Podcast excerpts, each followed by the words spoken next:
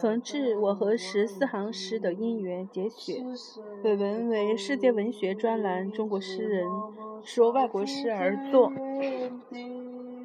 原载《世界文学》一九八九年第一期，后收入冯至《文坛边缘随笔》和《冯至全集》第五卷。开篇的本世纪是指二十世纪。本世纪二十年代中期，闻一多、徐志摩、朱湘等诗人努力与新诗的建设，提倡格律诗，从各方面进行试验。也有人视作十四行诗。想把这个西方的诗体移植到中国来。我那时学写新诗，对格律诗不感兴趣，认为新诗刚从旧诗的束缚中解放出来，无需这样迫不及待地给自己套上新的枷锁。我只求诗的语调要保持自然，适当注意形式。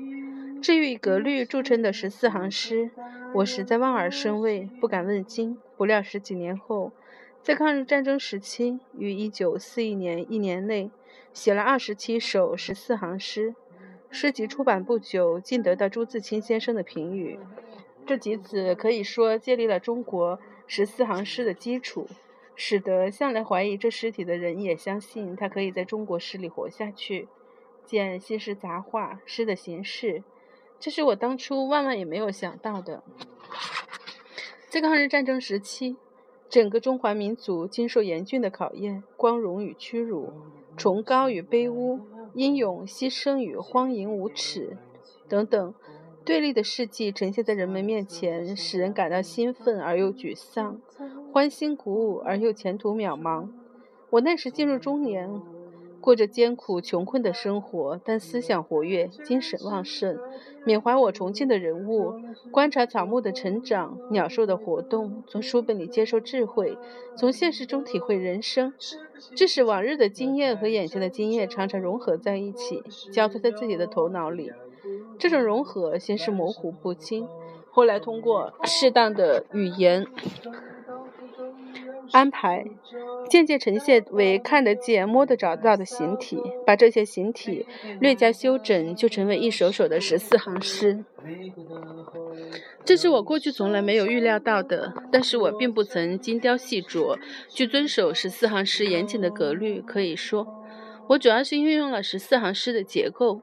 我之所以这样做，一方面发自内心的要求，另一方面是受里尔克致阿尔弗斯的十四行诗的启迪。这部诗集分为两部分，共五十五首，是作者一九二二年二月上旬和下旬两个几天内一气呵成的。与此同时，里尔克还完成了断续十年之久的十首《杜伊诺 A 歌》，一个月内有这样丰饶的收获，在创作史上几乎是一个奇迹。詹尔福斯的十四行诗的扉页上有这样的献词，写此作为薇拉。沃克马克诺普的一座墓碑。薇拉是一个精于舞蹈的女孩，十九岁时死去。由于这个少女的死亡，里尔克更深入地歌咏了他作品中一个常见的主题——死。希腊神话中的歌手阿尔弗斯为了寻求他的亡妻，曾到阴间用弹奏和歌唱感动了主管死者的女神。里尔克借用阿尔弗斯的形象，抒发了他的生死观。在致阿尔弗斯的十四行诗里有这样一首，我曾曾示意过。只有谁在阴影内也曾奏起琴声，他才能以感应传送无穷的赞美。只有谁曾伴着死者尝过他们的摇力，用最美美妙的音素，他再也不会失落。倒影在池塘里，也许常模糊不清。记住这形象，在阴阳交错的。境遇有些声音才能永恒而合唱，永恒而合唱。根据希腊的神话，阿尔弗斯的音乐有如此大的引力，能使林中的禽兽，甚至岩石和树木都倾听他的歌唱和弹奏，犹如中国古代的传说。音乐到了至善至美的境界，能召来猿鸟来仪，百兽率舞。里尔克在十四行诗里。不止歌咏了死，更多的是赞颂了生。他观看宇宙万物都互相关联，而又不断变化。在全集最后一首最后三行这样写：若是尘世把你忘记，就像静止的说，我流，像流动的水说，我在。嗯，重新读一下这三句。若是尘世把你忘记，就像静止的地说“我流”，像流动的水说“我在”。读到这样的诗句，使人感到亲切，感到生动，不是有固定格律的十四行体所能约束得住的。里尔克于一九二二年二月二十三日，把预尽的十四行诗寄给他的好友、出版家、出版家基本贝格的夫人。在信里说：“我总称十四行诗虽然是最自由、所谓最变革的形式，而一般都理解十四行诗是如此静止的、固定的诗体，但正是给十四行以变化、提高、几乎任意的处理。在这情形下，我的一项任务、特殊的实验和任务——十四行诗最自由、最变革，甚至可以说是超出十四行范畴的，莫过于第二部分关于呼吸的那首诗了。”我没有能力翻译这首诗，只能把诗的大意和形式中用中文套写下来。呼吸，你看不见的诗，不断用自己的存在，纯净的换来宇宙空间平衡。在平衡里，我有节奏的生存，唯一的波澜，它静静的形成的海是，是我一切可能的海。你最节节约空间的获取。空间的这些地方有多少已经在我身内？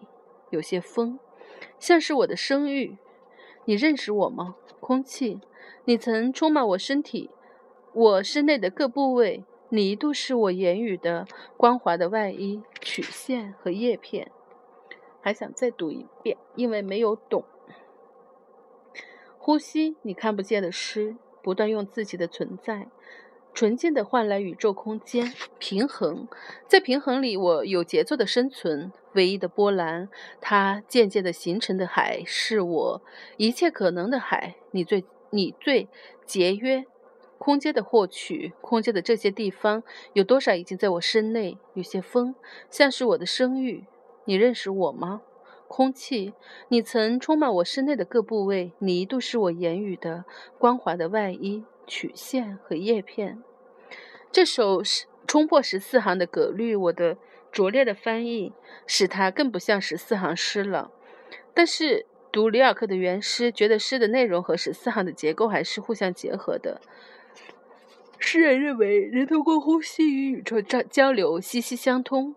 人在宇宙宇宙空间，宇宙空间也在人的身内。呼吸是人生节奏的摇篮。这使我想到庄子刻意中有这样的话。欢呼，吹狗呼吸，吐故纳新，雄鸡鸟声。意思是说，熊在攀登，鸟在飞翔时，最能感到呼吸的作用。受到里尔克这种特殊的实验的启示，我才放胆写我的十四行诗。虽然我没有写出像《呼吸》一诗那样最自由、所谓最变革的形式，我只是尽量不不让十四行诗的传统的格律约束我的思想。而让我的思想能在十四行的结构里运转自如，正如我的十四行诗里最后一首的最后三行所表示的：向何处安排我们的思想？但愿这些诗像一面风旗，把握一些把握把不住的事体。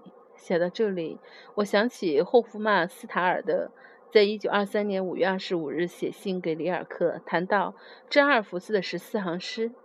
这些诗使我不甚惊讶。您是怎样给那几乎不可言传的领域取得一个新的见解？一个敏锐的思想用美和精确一再地感动我，像是用中国人形神奇的画笔画出的那样智慧和韵律的装饰。见霍夫曼塔尔与里尔克通信集。且不管这个比喻是否准确，当我读到读到这段时，感到格外的亲切，仿佛也回答了一个问题。像这阿尔弗斯的十四行诗这样一部，并不是每首诗都能读懂的诗集，为什么给我如前所述的启发？而且几十年来，他经常在我的身边。我又想起几十年前，当我初次读里尔克的小说《布里格随笔》。读到叙述法国诗人阿维尔斯在临死前听见护理他的修女把一个单词的字母说错，立即把死亡推迟一瞬间，纠正了他的错误的意识时，我的头脑曾经一闪：这就是我翻译过的他的十四行诗的那个诗人吗？他对于女人那样呃，又认识又看到了不认识的字，字组不前，而对于生活和语言却是那样的认真。此后，我在文章里常常称赞称赞这件轶事，勉励自己，可是从未提到过那首十四行诗。我不迷信，我却相信人世上，尤其在文艺方面，常常存在着一种因缘。这因缘并不神秘，它可能是必然与偶然的巧妙的愈合。一九八八年十二月五日，然后读到这里，就是这本冯至翻译的给青年里尔克的给青年诗人的信已经全部读完了，然后我就突然想起自己有一本，嗯，里尔克的精选集，但是它是那个燕山出版北京燕山出版社出的，买了好像有好几年了，但是很少看，然后里面的翻译者。非常非常的多，然后说实在话，觉得里面的语言，里面的语言没法接受，然后可能每一个翻译者翻译这本书的时候，我觉得他本身他本身的思想，就这个翻译者本身的思想一定是不能忽略的。如果只是简单的用语言去直译的话。真的太难翻译出这本书的精髓了啊！总之，好像还要重新买他的书了。